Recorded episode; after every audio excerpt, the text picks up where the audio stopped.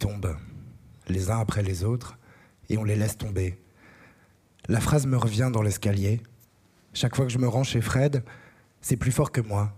Je stresse à l'idée de ce qui m'attend. Je ne serais pas surpris que ce soit lui le domino suivant. Ils tombent, les uns après les autres, et on les laisse tomber. C'est le constat que Vicky avait fini par faire au bar du privilège la nuit dernière, sa robe en lame et argent scintillant dans les feux de lumière. Elle fixait son reflet dans le miroir au-dessus des bouteilles, défoncées, en équilibre précaire sur ses talons. Les coudes sur le comptoir, moi, j'étais tourné vers la piste, aussi déchiré qu'elle, les mâchoires verrouillées par la drogue.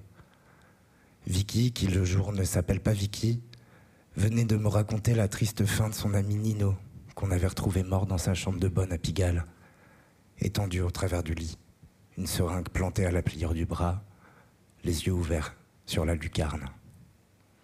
Un sourire aux lèvres, avait ajouté Vicky, sa robe en lamé argent scintillant dans les feux de lumière. Nino, un petit mec aux cheveux courts peroxydés, tout juste la vingtaine, le visage fermé, ravagé, un teint pâle à en faire peur et de grands yeux verts remplis de désespoir. La jeunesse qui se crame. En se pinçant l'arête du nez pour s'éviter de pleurer, Vicky avait laissé filer son verre entre ses doigts. Il avait éclaté en silence sur le sol en béton, sans qu'on ait eu ni elle ni moi la moindre réaction. D'un geste, Vicky avait indiqué au barman de la resservir en articulant le mot champagne. La soirée avait du succès. La piste était pleine et je regardais les danseurs sans les voir, essayant d'intégrer la nouvelle. Mais plus j'essayais plus il était clair que l'overdose de Nino me laisserait froid. Sa mort glissait sur moi. Vicky avait raison. Il y en a tellement qui tombent qu'on n'ose plus les compter. Mis à part ça, j'étais trop défait pour développer ma pensée. À quelques mètres de nous, je voyais Coco et Fred, pris d'un fou rire, bien perchés eux aussi. Coco, qui rentrait de sa nuit de tapin au bois, la perruque de travers, les collants troués et un vilain mascarade, devait en avoir sorti une bonne. Parce que Fred était adossé contre un pilier hilar, la bouche tordue, et tout en se marrant, il débouchait une fiole pour se la coller sous le nez. À côté d'eux, Hervé et Denis dansaient face à face, les yeux fermés. J'aurais pu confier à Vicky que je craignais le même scénario sordide pour Fred. Elle connaissait la situation. Personne ne donnait cher de sa peau. Debout sur une table basse, un mec bodybuildé en maillot de bain, le corps entièrement huilé, se déhanchait en prenant des poses mécaniques exagérées, les cheveux trempés, la gueule démontée en pleine extase. Vicky se mordait la lèvre sans quitter des yeux son reflet. J'avais envie de lui expliquer qu'on ne voyait jamais la chose arriver, qu'on n'avait pas tous assez de force pour tenir. Mais j'ai renoncé. À cause du son puissant à s'exploser les tympans, à cause de la drogue aussi. À partir d'un moment, ça n'incite plus à communiquer. Vicky m'apparaissait de profil dans le crépitement des flashs, avec ses formes parfaites, troublante de beauté dans sa robe en lamé argent qui scintillait dans les feux de lumière, sa peau d'ébène son crâne rasé, ses yeux de biche couronnés de fossiles et ses pommettes pailletées. Des larmes coulaient le long de ses joues. Sur la piste de danse, les gens bougeaient bizarrement, leur corps désarticulé dans les rayons de laser. On aurait dit des revenants. En sachant que tu allais venir pour m'enregistrer toute la semaine, j'ai voulu rassembler mes souvenirs, mais ce n'est pas facile de mettre de l'ordre dans ce bordel. On est en 2000, ce n'est pourtant pas si vieux. Alex est mort il y a 5 ans. Du coup, le mieux, c'est sans doute de commencer par le commencement. Donc, comme tu le sais, ça s'est passé un dimanche. Je me souviens de la date, c'était le dimanche 15 octobre 95. Ce soir-là, vers minuit, je reçois un coup de fil de Lulu qui m'apprend qu'Alex est mort. J'ai dit que j'arrivais tout de suite. Michel, avec qui j'étais à l'époque, m'a descendu en bagnole. Une fois sur place, je lui ai suggéré de rentrer à la maison. Ce n'était pas la peine de rester, je me débrouillerais seul. De toute façon, il n'aimait pas beaucoup Alex et pas davantage Lulu. Je suis monté à l'appart et en entrant dans le salon, j'ai vu Alex de dos, couché sur le canapé, collé contre le dossier en chien de fusil. C'était bizarre. On croyait qu'il dormait. D'ailleurs, mon premier réflexe a été de vérifier son pouls. Lulu avait peut-être déliré, mais non. Il n'avait pas déliré. Le corps était froid. Lulu était calme, enfin, disons, relativement calme par rapport à la situation. Il n'était plus défoncé, mais je suppose que tu redescends d'un coup dans ces cas-là. Je lui ai demandé de me raconter leur nuit. Ils avaient fini à l'enfer, cette boîte, sous la tour Montparnasse, qui porte bien son nom, soit dit en passant. Après, ils sont revenus dans le centre pour l'after, au Monsters, un autre endroit qui porte bien son nom. Et en fin de matinée, en sortant du Monsters, ils ont acheté une plaquette de médoc sur le parvis de Beaubourg, m'a dit Lulu, à un mec qu'ils ne connaissaient pas, du Moscontin, un puissant antalgique à base de morphine. J'ai appelé les pompiers, qui ont très vite débarqué. Ils ont été cool, pas chiants. Ils ont constaté le décès, nous ont dit qu'il fallait faire venir les flics. Au passage, ils avaient vu les plants de cannabis et nous ont conseillé de les planquer. Je crois qu'on n'y a même pas pensé. Les flics sont arrivés et Lulu leur a raconté ce qui s'était passé. Pour lui, Alex était mort à cause d'un mauvais cacheton. Ils n'ont pas insisté, ils ont vérifié qu'il n'y avait pas de coup porté à l'arme blanche et que c'était bien une overdose ou un truc dans le genre. Lucien n'arrêtait pas de répéter C'est pas possible. C'est pas possible. Les flics nous ont demandé de passer au commissariat pour enregistrer sa déposition. Pendant que les pompiers descendaient le corps sur un brancard, je me rappelle leur répéter de ne pas faire de bruit. Notre angoisse, c'était qu'ils réveillent Hervé. On ne voulait pas qu'ils découvrent ça au milieu de la nuit. Après leur départ, on est allé voir Anne au premier pour lui demander si on pourrait dormir chez elle quand on rentrerait du commissariat. Il était hors de question de laisser Lulu seule dans un moment pareil. J'attrape ma veste en jean et l'enfile au vol en partant. Claque la porte et dévale l'escalier. Dans mon dos, j'entends Jacqueline aboyer. En bas, je m'arrête au pied de l'arbre qui pousse dans un coin de la cour. Une plaque honore la mémoire de Charles, Abel, Émile, Eugène, Adolphe et Joseph des habitants de l'immeuble tombés sur un champ de bataille de la Grande Guerre, des gamins morts avant d'avoir pu vivre, et tombés aujourd'hui dans l'oubli, comme s'ils étaient morts une deuxième fois. Le souvenir se délave au fil du temps. Peu à peu, il s'efface et glisse dans le néant. Qui se souviendra d'Alex Je m'élance à fond de train, tellement vite qu'en déboulant sous le porche, je fais peur à la concierge occupée à distribuer le courrier. Elle se plaque contre les boîtes aux lettres avec un cri de frayeur et me jette un regard assassin. Je n'ai pas le temps de m'excuser.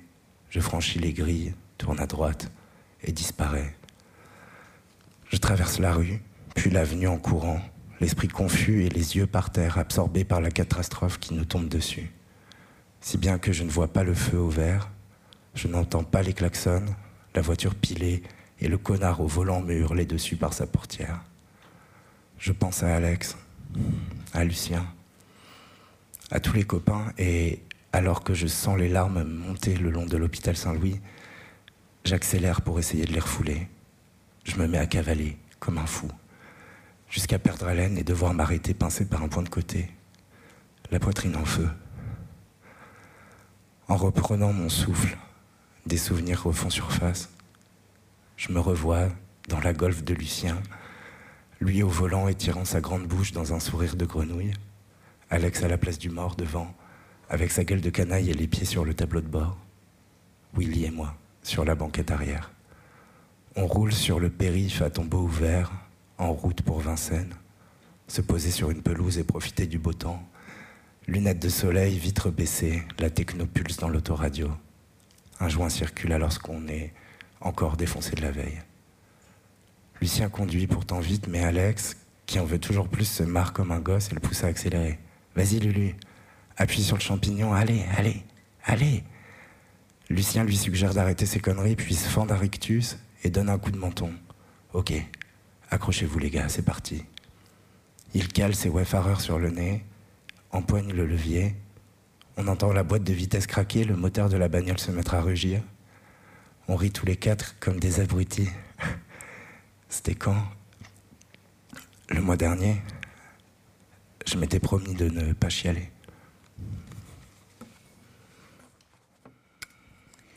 Merci beaucoup, Félix Marito. Merci.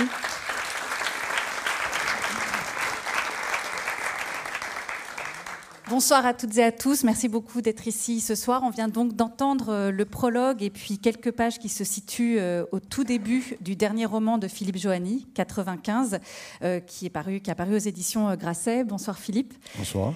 Euh, ce texte 95, en fait, il peut se lire comme la suite de votre livre précédent, comment tout a commencé. C'était le roman d'apprentissage d'un petit garçon dans les années 80, un petit garçon qui se rêvait majorette.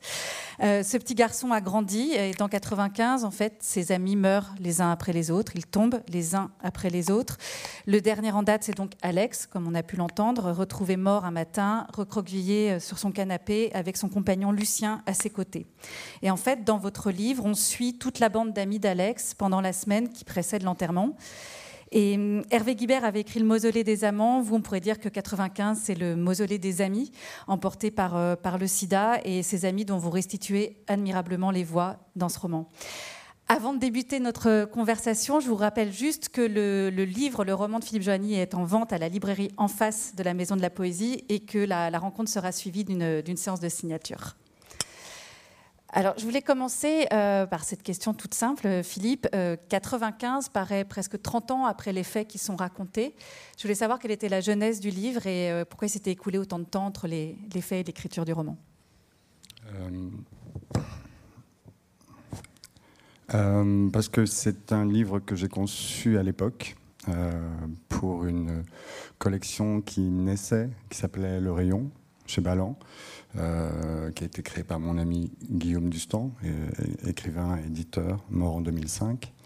Et, hum, donc j'ai eu l'idée d'écrire cette semaine-là, en effet, qui avait eu lieu trois ans avant, euh, euh, avant le, démarrage de la collection.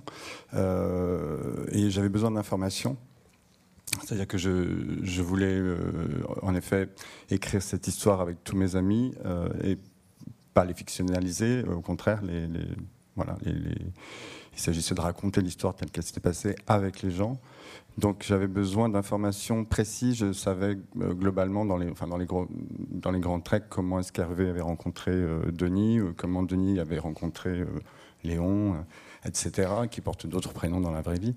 Euh, mais j'avais pas les détails, donc je suis allé les interviewer. À chacun, j'ai posé les mêmes questions de à savoir comment as-tu rencontré Alex, le personnage mort central autour duquel euh, l'action du livre, le, autour duquel le livre se construit, et que quel souvenir as-tu gardé de cette semaine? Voilà, je me suis donc retrouvé avec une dizaine à peu près d'entretiens de, très longs. Je les ai retranscrits tout de suite, je les ai découpés, euh, je les ai ordonnés, euh, bah, classés par thème. Euh, il manquait plus que ma voix. Euh, J'avais fait lire les, entretiens euh, à Guillaume Dustan, qui avait été très enthousiaste, avait beaucoup aimé. Il m'avait dit bon, ben maintenant il n'y a plus qu'à écrire le livre. Euh, et j'ai essayé plusieurs fois, euh, mais je n'arrivais pas à placer ma voix. Je, je n'y arrivais pas. J'ai dû malheureux abandonner le projet tout en sachant que je serais obligé d'y revenir plus tard. Et euh, peut-être qu'il fallait de la maturité pour, euh, pour y arriver, en effet. Alors, le fait d'avoir été publié aussi précédemment chez Grasset, une belle maison, comme ça, ça donne des autorisations symboliques. Et en effet, euh, après comment tout a commencé, il me semblait logique d'enchaîner avec ce qui se passe, évidemment, dix ans plus tard. Oui. Alors, c'est peut-être l'occasion de parler du, titre, 95, qui est. j'ai le livre Sans sa jaquette qui est écrit en toutes lettres. Pourquoi, pourquoi ce titre et pourquoi cette année-là, c'est celle de, la, disparition d'Alex, mais est-ce qu'il y a une raison plus, plus générale à ce, à ce choix? Alors, il y, avait un, il y avait un titre de travail, comme on, comme on dit, euh, qui était Puisque c'était la fin, que je trouve très beau aussi, mais comme le précédent s'intitule Comment tout a commencé, je pouvais difficilement enchaîner avec Puisque c'était la fin. Euh, il, y avait des dates dans les entretiens, euh, pas dans ma narration à moi, mais il y avait des, des dates dans les, dans les, entretiens. Elles étaient euh, composées au cours, comme on dit, c'est-à-dire avec des chiffres, 1, 9, 9, 5.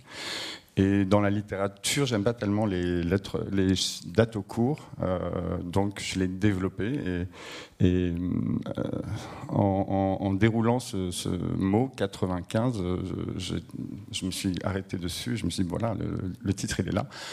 Alors ça me donnait l'occasion, ou ça me permettait de, placer le texte tout de suite dans, le champ, dans un champ historique, celui des archives.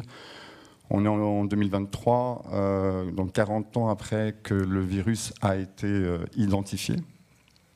Euh, donc voilà, 40 ans plus tard, on est en effet dans le domaine de l'histoire. On peut accueillir cette histoire plus calmement et avec plus de, plus de temps.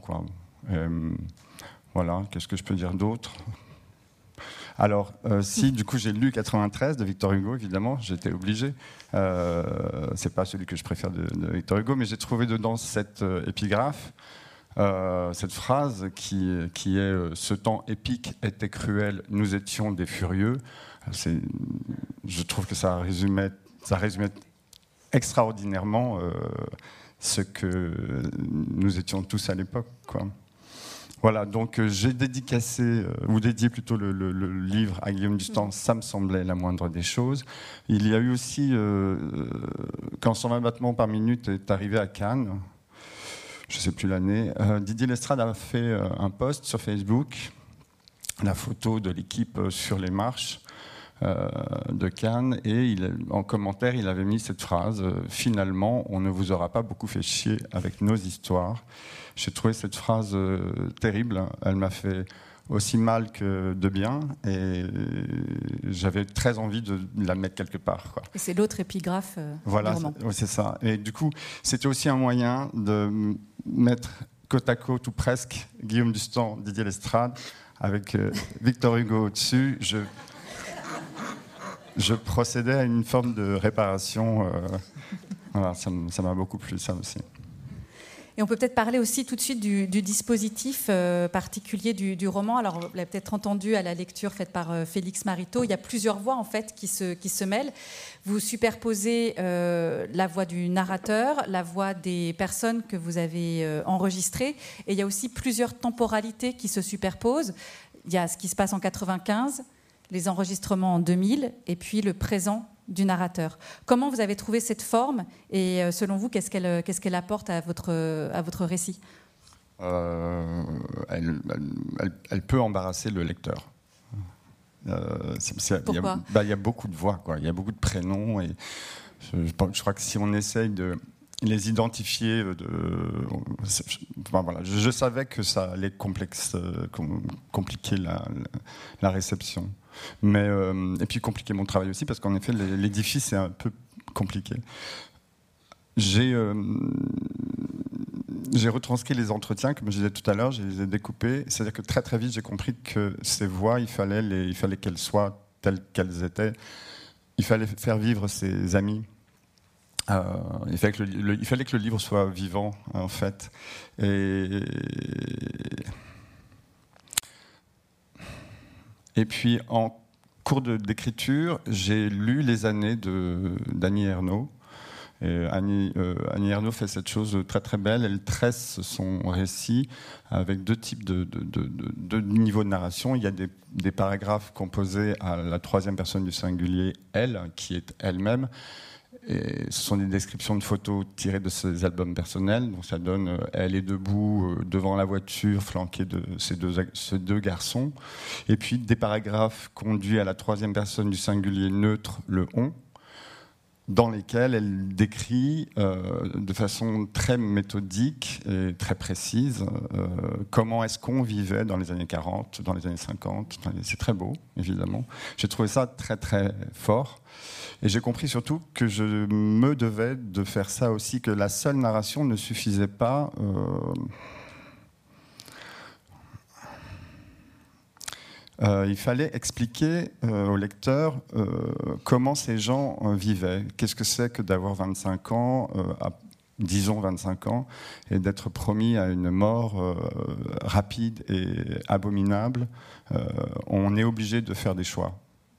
Des choix fulgurant et définitif, puisque tout est définitif. Voilà. Et moi, je ne trouve pas du tout que ça complexifie la, la lecture, parce que justement, avec ces voix, vous leur donnez à chacune une personnalité, une singularité, chacun a ses tics de langage.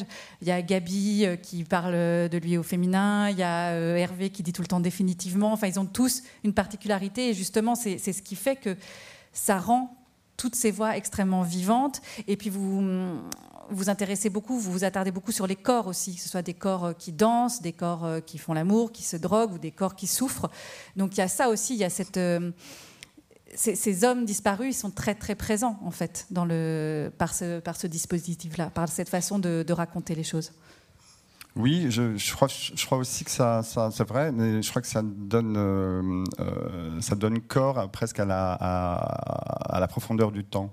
Euh, euh, et, on voit aussi à l'œuvre la fabrication du souvenir ou au contraire cette détérioration. Euh, cinq ans après, déjà, il y a des personnages qui ne se souviennent pas de tout ou qui se trompent. oui, bien sûr. Enfin, c'est vrai qu'ils sont. On a l'impression qu'ils sont tous devant devant nous. Moi, je suis le premier à, être touché euh, par ça, puisque je, je, l'ai fait, euh, je l'ai fait exister d'une manière euh, presque immortelle, quoi. Exactement. On va laisser Félix lire un, un nouvel extrait du livre.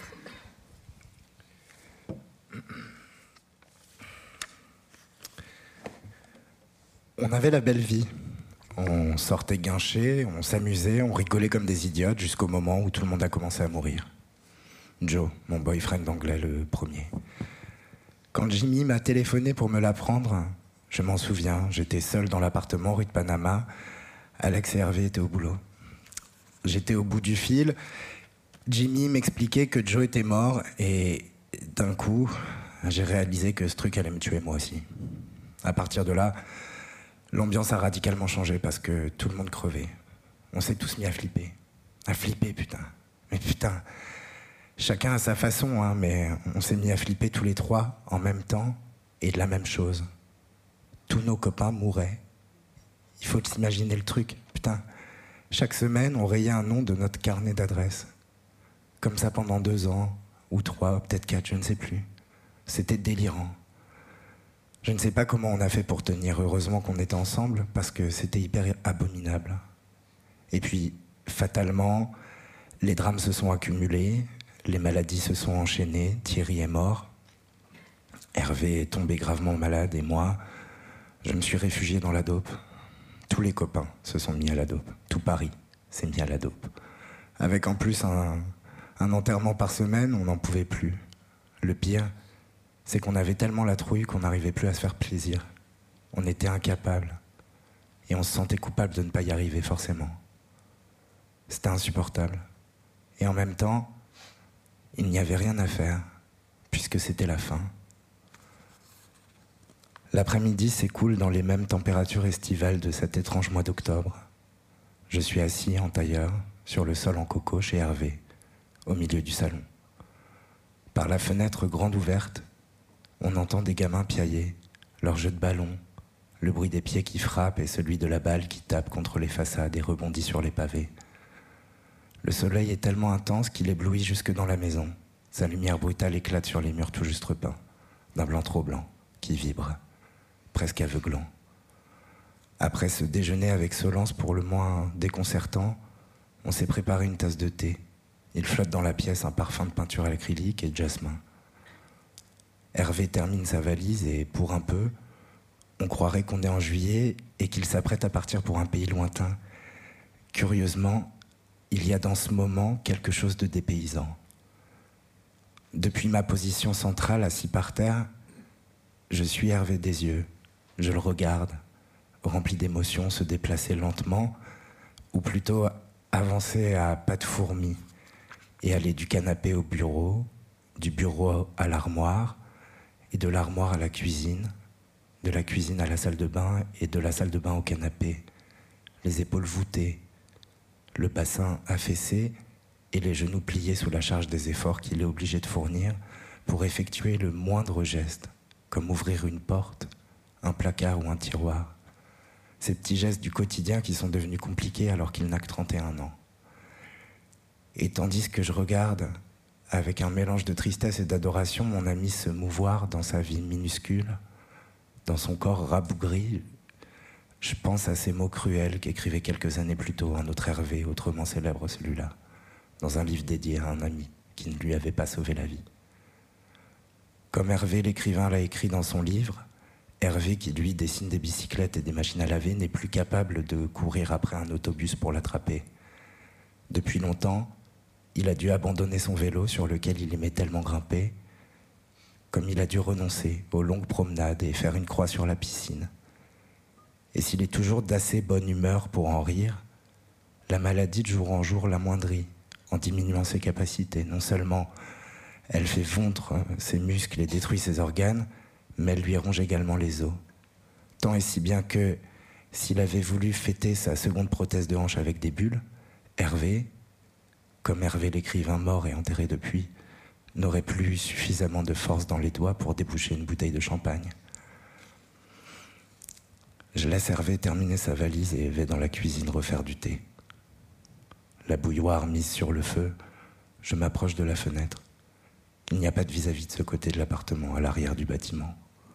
Au loin, on voit les façades de la rue des Vinigriers, et en bas, la vue plonge sur le toit plat d'un garage à bagnole d'un côté, de l'autre une zone qu'on croirait avoir été bombardée. Un immeuble haussmanien abandonné à l'entrée de la rue des Vinigriers, à moitié démoli. Une dent creuse, couverte de graffitis qui s'ouvre sur un terrain vague fermé par des palissades. Le coin, à l'abri des curieux, est idéal pour le trafic. Les intéressés n'ont d'ailleurs pas tardé à se l'approprier. Tous les jours et jusque tard le soir, les camés viennent y chercher leurs provisions. On voit les dealers faire le pied de grue adossé au pilier. Plus pour longtemps, cela dit. Il paraît qu'on va bientôt construire à la place une maison de retraite. La vie est bizarrement faite. En quittant la cuisine, je m'arrête devant une photo en noir et blanc plaquée sur la porte du frigo avec un aimant. Un portrait d'Alex et Hervé qui posent devant un mur de pierre, épaule contre épaule, en jean et t-shirt, Hervé avec une casquette. Les deux souriants, on dirait des frères. Ils doivent avoir à peine 20 ans. Cette photo, elle a été prise au château, un lieu de drague pédé archi connu à Caen, près de l'université. C'était le château de Guillaume le Conquérant, duc de Normandie et roi d'Angleterre. Mais oui, excusez du peu. Blague à part, comme tous ces lieux dans les années 70, c'était un mélange de drague et de tapin. Il n'y avait pas grand-chose dans le coin, du coup, tous les mecs de Caen et des environs le fréquentaient. Les ruines étaient bien pratiques pour les activités qui nous intéressaient. Alex n'avait aucun problème pour choper. Il n'était pas un canon de beauté à proprement parler, mais il avait quelque chose. Il avait un truc définitivement. Si un voyageur en attente de sa correspondance passait quelques heures en ville et qu'il montait au château, à tous les coups, Alex était là, et le type était pour lui. Il savait s'y prendre, c'était énervant. Il faut reconnaître qu'il forçait l'admiration.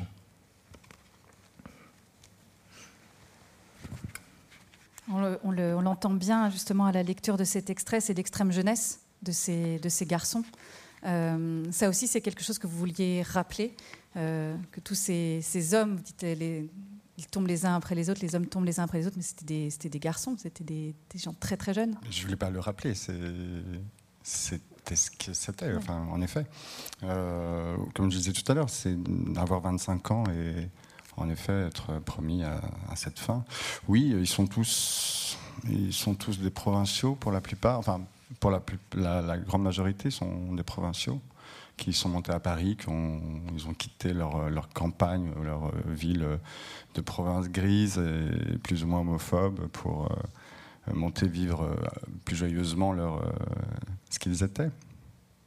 Oui, il y a des liens très très forts qui les, unissent tous et c'est presque, vous parlez d'une bande, mais c'est quasiment une famille. Et d'ailleurs, il, y a des personnages qui, c'est Jeff, je crois, qui emploie ce mot, de dire qu'ils formaient une famille. Oui, c'est vrai, le mot, le mot revient souvent. On, l'employait beaucoup, je sais pas, euh, c'est vrai, mais parce que ces gens qui, qui quittent leur euh, famille biologique très tôt, euh, souvent dans des conditions, enfin, voilà, souvent des liens déchirés, arrivés à Paris, on, en tisse de nouveau avec des gens qui sont comme vous arrachés, arrachés enfin, qui se sont arrachés à, à leur à, leur famille. Euh, et donc oui, les liens qui tissent sont plus forts, euh, plus forts que ceux euh, qu'on a. C'est vrai. On va, on va revenir sur cette question de, de la famille, justement. mais avant, je voudrais qu'on revienne sur ce passage. Donc, il est question d'Hervé, un écrivain célèbre, je pense que tout le monde l'a reconnu, Hervé, Hervé Guibert. vous le rappeliez au début de la conversation, le livre est dédié à, Guillaume Dustan, donc deux auteurs très importants dans la littérature qui traite du, sida. Je voulais savoir comment vous, avec 95, vous, écriviez, vous vous inscriviez dans cette littérature-là, par rapport au texte, par exemple, de Guibert ou de Dustan. Oui. Guibert, j'ai vraiment pas voulu me poser son nom. ça, m'ennuyait. Euh, non pas que j'ai, enfin, j'ai pas une dent ou euh, rien contre Hervé Guibert, mais, mais typiquement euh, dans ce contexte-là, c'est un écrivain qui ne s'adresse pas à nous. Il s'adresse au grand monde hétérosexuel. il a compris, je crois, Hervé Guibert, qu'avec ce destin qui, euh, qui désormais était le sien euh, après euh, l'annonce de sa séropositivité. Il fallait en faire quelque chose. Ça devenait un objet littéraire aussi. Ça lui permettait, ou ça lui permettrait, de devenir un grand écrivain. Ça, je crois qu'il y a un projet derrière. clairement. Donc c'est aussi pour ça que je voulais pas mettre son nom parce que c'est pas pas pas un objet littéraire qu'on lit facilement quand on est soi-même concerné de cette façon-là et qu'on va est qu'on est plus jeune que lui et, voilà, on ne sait pas pour combien de temps on en a encore. Euh, le fait est que le sida ne l'a pas donné à lire beaucoup de, littérature. Euh, plus exactement, inversement, la littérature n'a pas donné beaucoup de, de, livres sur, la question. Il y en a quelques-uns qui ont été écrits au moment, enfin au, tout début de la décennie 90, mais c'était pour la plupart des gens qui étaient eux-mêmes en train de mourir. Je pense, à Pascal Deduve, Cargo Vie, euh, Le Fil, Christian Bobin. Euh, mais c'est des gens qui, voilà, le livre est paru, ils sont morts. Euh, les Nuits Fauves, on connaît, le, on connaît l'histoire, le film, ils meurent juste après avoir reçu un, César. Il y, a il guère que l'accompagnement de René de Secati, lui aussi paru en 95, donc écrit en 93, je crois, ou 14. C'est sur la mort de Gilbert Vedette.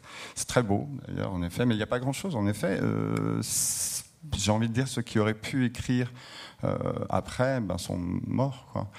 Euh, et après, moi, j'arrive euh, en 2019 avec euh, comment tout a commencé. En effet, un moment où après 50 ans, on peut, comme je disais tout à l'heure, on peut en parler plus calmement et avec de la distance ou, de la hauteur. Donc, donc c'est pas une écriture de l'urgence. Non, c'est pas, c'est pas Dustan, c'est pas Guibert. C'est une écriture de la mémoire. Oui, c'est ça, beaucoup plus. Mm. Et, cette année, on a, on a lu quelques livres quand même. Il y a eu celui d'Anthony Passeron, ce premier roman, euh, Les enfants endormis, qui a eu un certain succès. Euh, il y a eu un livre d'une néerlandaise qui s'appelle Anna Berwetz, qui traite aussi de l'épidémie dans les années 90. Euh, quand on s'est revu il y a quelques jours, vous en lisiez un qui s'appelle Cousu pour toi. Cousu pour toi. C'est un, un, néerlandais aussi, un hollandais? Suisse. Suisse. donc il y a est-ce que le sujet, euh, comment vous expliquez que, la littérature s'empare aujourd'hui euh, de, cette épidémie? Ben, euh, oui, ou ces expositions, celle exposée au Palais de Tokyo, Elisabeth Lebovici, Ce que le sida m'a fait, son livre paru en 2017. les années sida à l'écran, Didier Rodbetoni, pareil, 17, 18, un truc comme ça une autre exposition sur le sida s'ouvre en octobre à Strasbourg. Oui, ben, c'est, comme je l'ai dit au début, euh, on est dans, un, dans le champ historique et celui des archives et donc de la transmission. Et euh, c'est le moment où on, est tous à peu près de. On est un peu vieillissant et donc on peut commencer à, à, faire ce genre de. Euh, moi, à 40 ans, l'idée de transmettre quoi que ce soit ne me traversait pas l'esprit. Aujourd'hui, j'en ai 54. C'est c'est réel, quoi. C'est présent dans ma vie. La vie me le rappelle tous les jours, que je m'éloigne.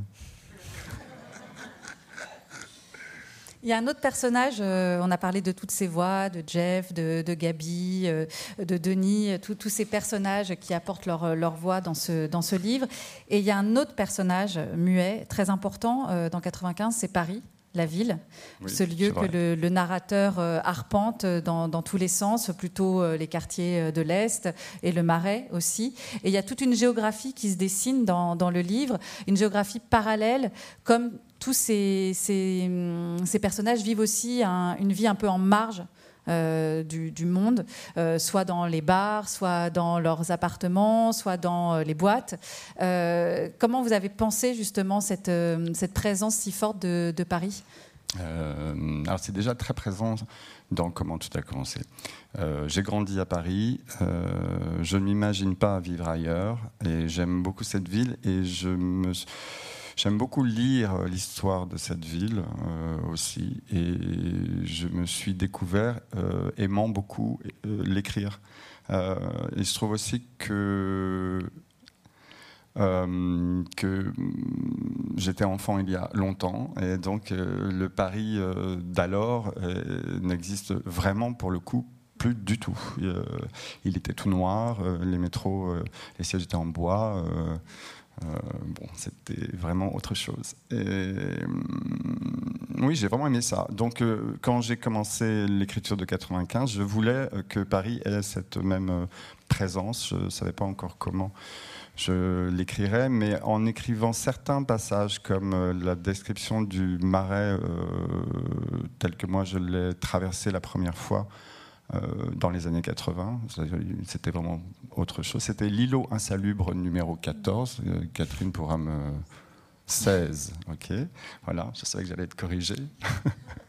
Euh, l'un des derniers îlots insalubres, c'était vraiment on, tombait dans une faille spatio-temporelle. On était dans le Paris des années, enfin, d'avant-guerre, en noir et blanc on était soi-même en noir et blanc. Euh, et, je voulais aussi clore euh, ce, livre avec. Euh, en fait, je voulais faire un arc. Et donc, je voulais terminer ce livre avec le marais tel qu'il est aujourd'hui. Je voulais le raconter aussi. Avec ses boutiques, avec euh, ses belles façades toutes Un mot, la ciel ouvert. et, je, et, du coup, j'ai compris que, bon, en fait, c'est une toile de fond. Et ça n'a pas la dimension d'une fresque, mais c'est comme une toile de fond. Et, puis, euh, ouais, c'est aussi cette, idée de faire, de faire un livre d'histoire. Et, donc, en effet, euh, de la même façon qu'avec tous ces, strates ou ces niveaux de narration, on, perçoit la, profondeur euh, du temps, de la même façon, il faut que dans l'autre sens, on, voit Paris passer du noir et blanc à la couleur. Mm. moi, je prends beaucoup de plaisir à faire ça.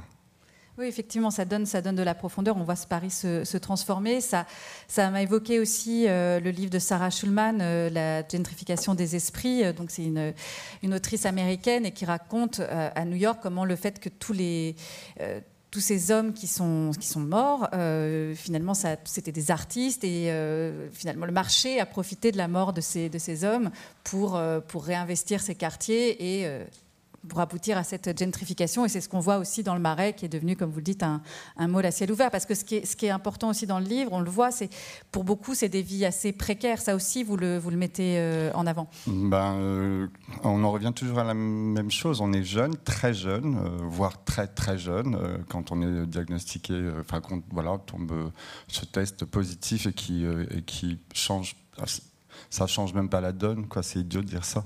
C'est dans un autre registre. Enfin bon, c'est même pas d'ailleurs dans quel registre on est simplement.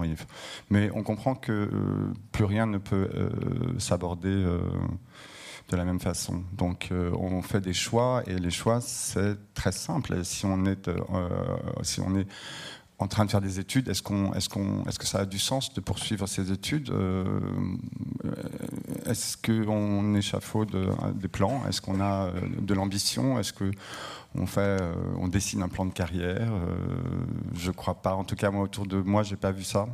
Alex, notamment le, personnage. Donc, Alors euh, Alex, lui, euh, oui, lui, il a très vite compris que se mettre en arrêt maladie, euh, arrêter de travailler tout simplement et profiter.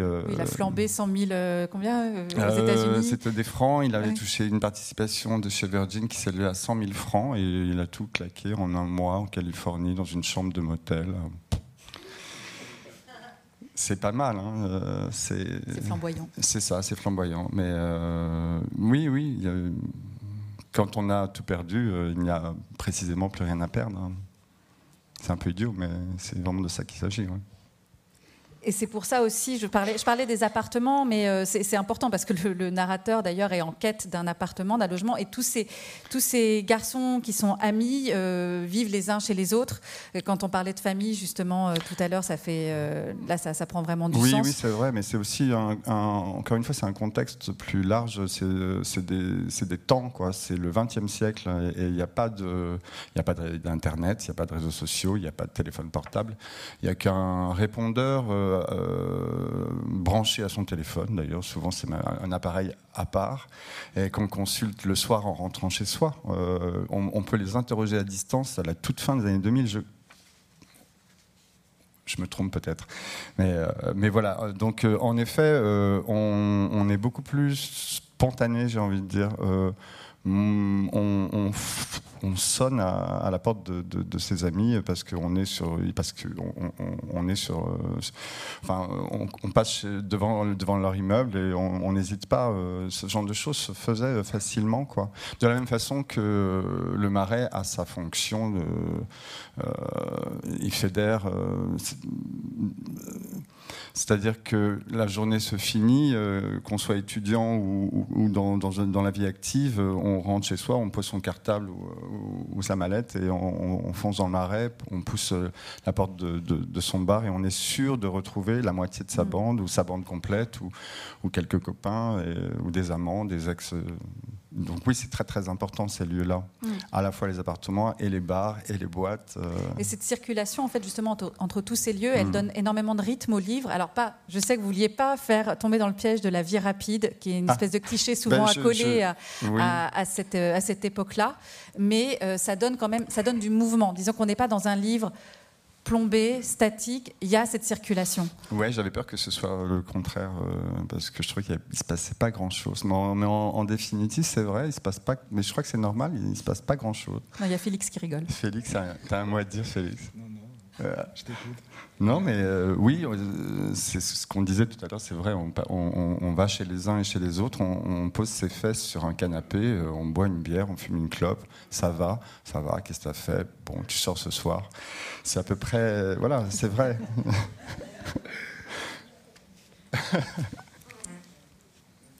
Et ça nous ramène à cette, idée, parce que je trouve qu'elle est, elle est, forte, elle est importante dans le livre de, famille.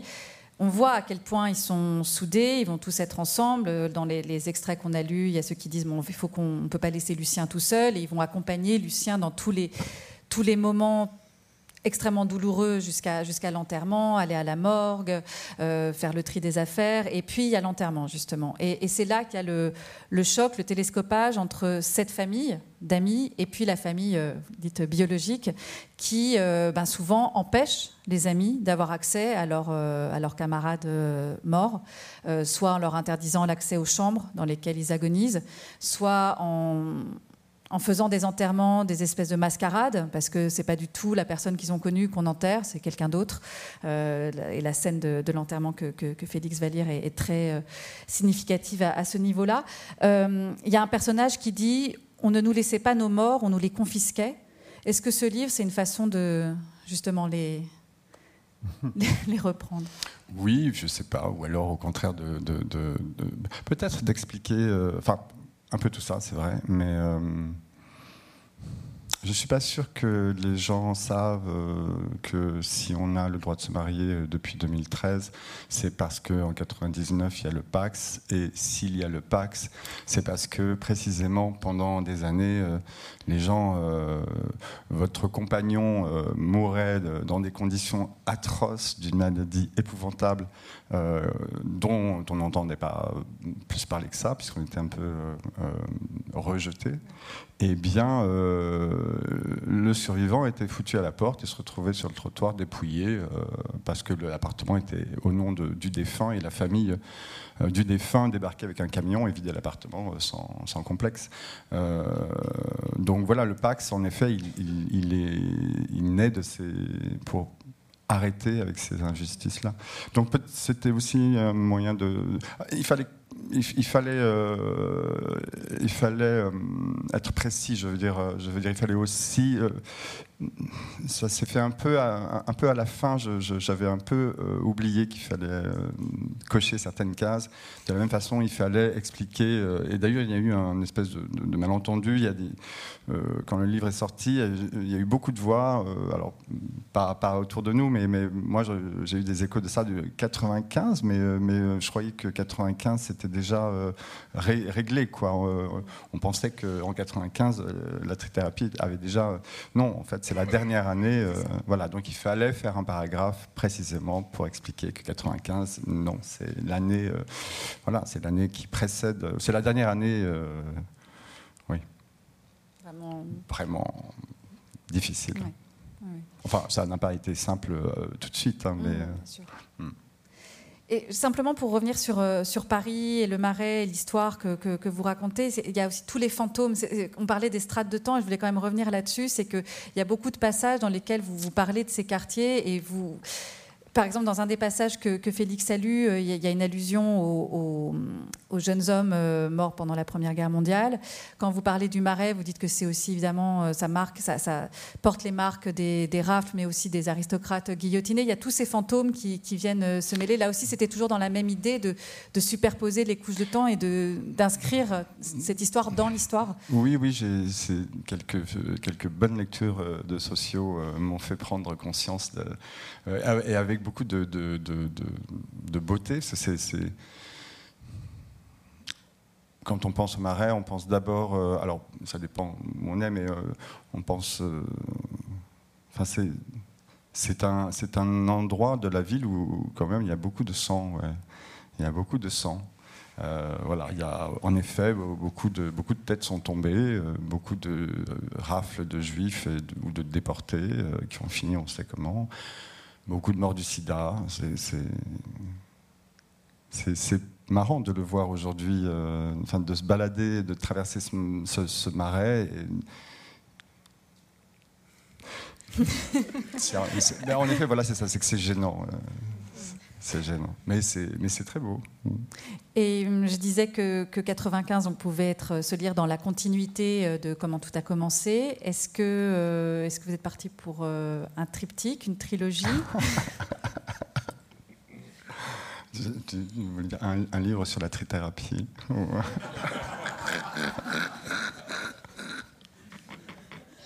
Drogue et trithérapie, je sais pas. Est-ce que ce sera le mot de la fin, drogue et Oui. ça serait bien, oui. Pour terminer, on va, on va laisser euh, Félix lire un, un dernier extrait.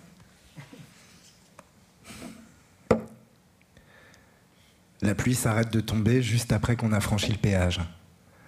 Nous prenons la sortie Caen centre-ville pour nous engager sur une rampe qui dessine une ample courbe par-dessus l'autoroute et le temps d'arriver de l'autre côté, en l'espace de quelques secondes, comme par magie, je vois le ciel se dégager et le soleil se remettre à briller.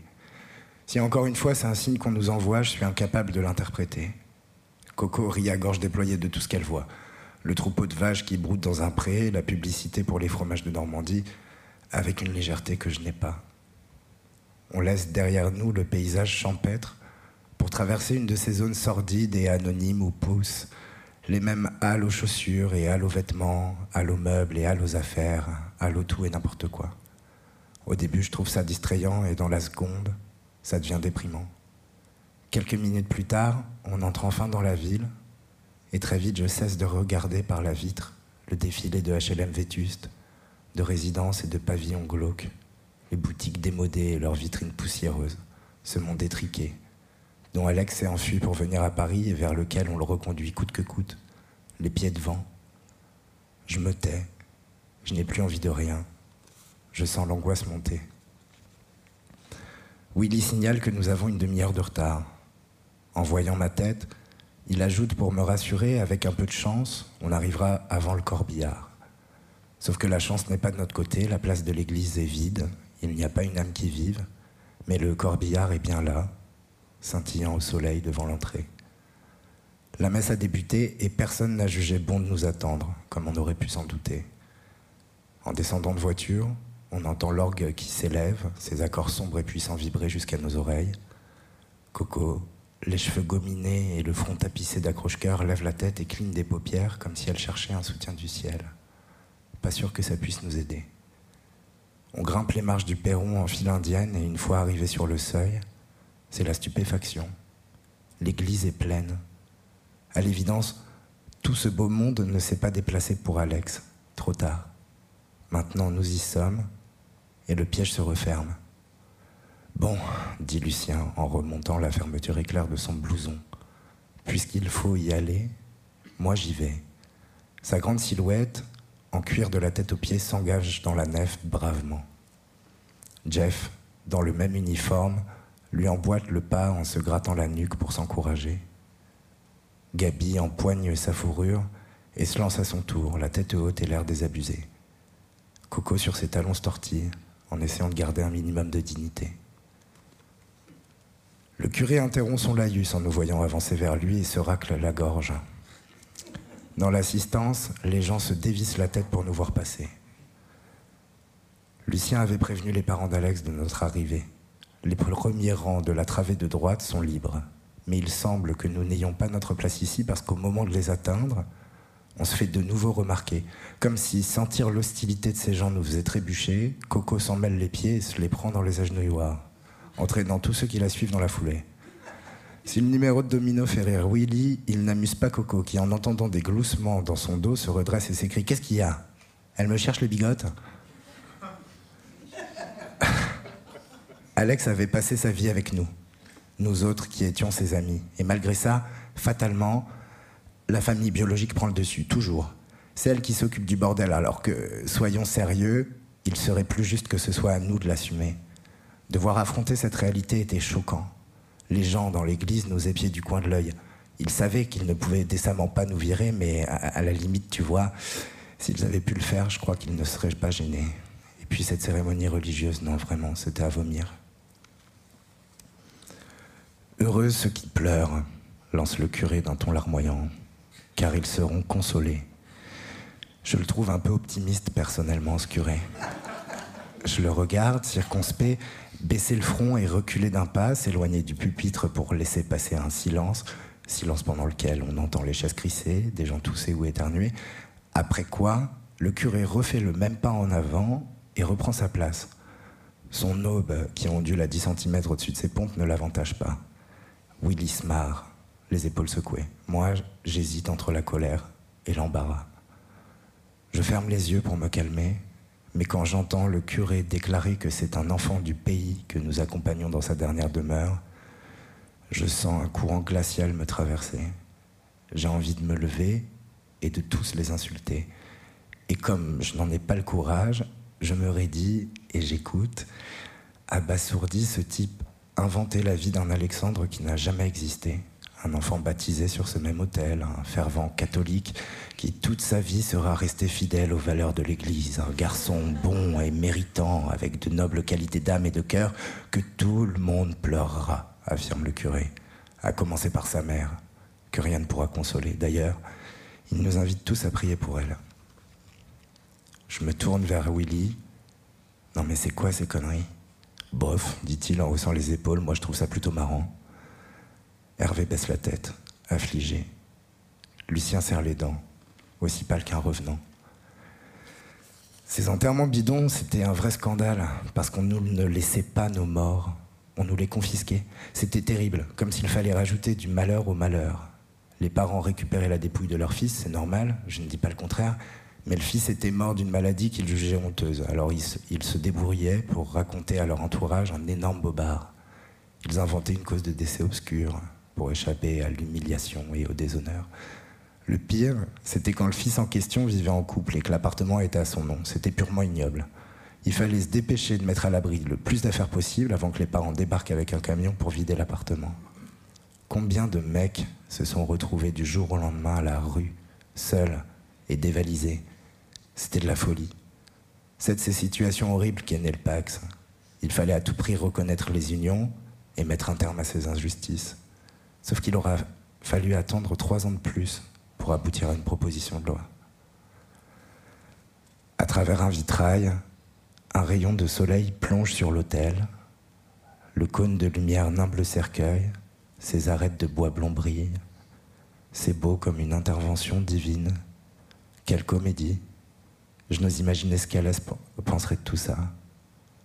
Je regarde Lucien, au rang devant moi, et je suis presque certain qu'il est défoncé. Et pas que whisky coca. Gabi, assis à sa droite, serre sa fourrure contre lui et lève les yeux au ciel, livide. Prenons le temps de nous recueillir, propose le curé. Soudain, une nuée de violons s'élève sous la voûte de l'église. Une mélodie langoureuse et sucrée se déroule dans les airs. Le sirop finit par découliner sur nos têtes. On ne devine pas tout de suite probablement un de ces tubes adulés dans le monde entier, mais on se regarde les uns les autres, dépités, se demandant quelle est cette nouvelle plaisanterie jusqu'à ce que la voix éclate et qu'on reconnaisse euh, Céline Dion. Jeter un puissant cri.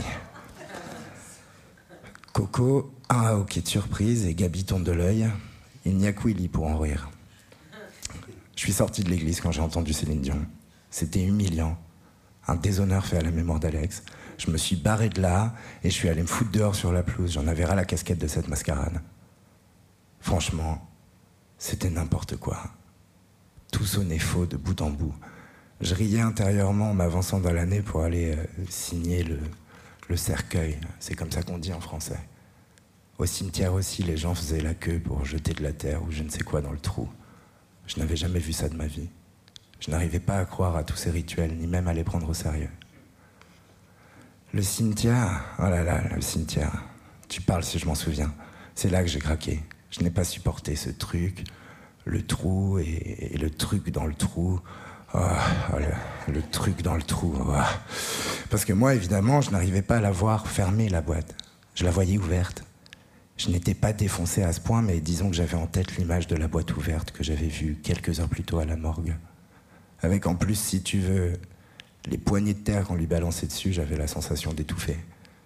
Je trouvais ça, je trouvais tout ça terriblement moche. Et, puis trop vrai, quoi, trop là, très, très là, tralala, là. Bon, et, après tous ces événements éprouvants, j'ai eu hyper soif, forcément. J'étais hystérique. On est remonté dans la voiture et j'ai crié jusqu'à ce qu'on s'arrête dans un bar. Par chance, on en a trouvé un assez vite. Tout le monde a pris un perroquet, enfin, je crois. En tout cas, moi, j'en ai bu un. Ensuite, on m'a remis dans la bagnole et j'ai décidé de me taire. J'étais crevé. Sur l'autoroute, pendant le trajet du retour, à un moment, on évoque l'idée d'organiser une fête le soir même, mais on est tous épuisés. On a picolé non-stop toute la journée, donc on y renonce. Lucien conduit avec ses lunettes noires. Il fixe la route sans un mot. On est tous assommés. Il n'y a plus grand-chose à dire, de toute façon c'est terminé. Lucien me largue, je ne sais plus où, en arrivant à Paris. Je m'engouffre dans le métro et je rentre chez moi. Bien entendu, au bout du compte, euh, j'ai regretté de ne pas y être allé avec vous, mais j'étais sous l'emprise de ma patronne, qui, elle, ne pouvait pas comprendre. De son point de vue, quelqu'un était mort dans mon entourage, ça n'allait pas plus loin. Je n'avais pas osé lui dire qu'Alex était mort d'une overdose. Elle n'aurait pas pigé. Les seuls homosexuels qu'elle connaissait étaient des gens qui évoluaient dans un autre milieu, et principalement celui du théâtre. Sauf que les choses ne sont pas, ne sont jamais aussi simples qu'elles le paraissent.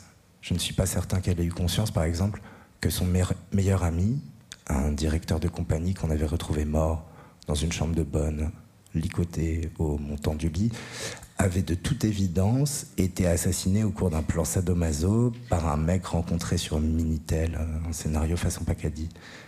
Ce type n'était pas très beau, mais il était gentil, discret, et bien sûr il faisait très propre sur lui. Autrement dit, c'était tout le contraire d'Alex. Et pourtant, enfin, pour moi en tout cas, Alex avait quelque chose de superbe. Un panache que les gens ordinaires n'ont pas. Ce sera un livre avec des photos parce que je pourrais te les retrouver, les Polaroids qu'ils m'ont envoyés des États-Unis. Tous les deux, avec leur petit chapeau de clown sur la tête, en train de jeter des paillettes en l'air dans leur chambre de motel. Merci.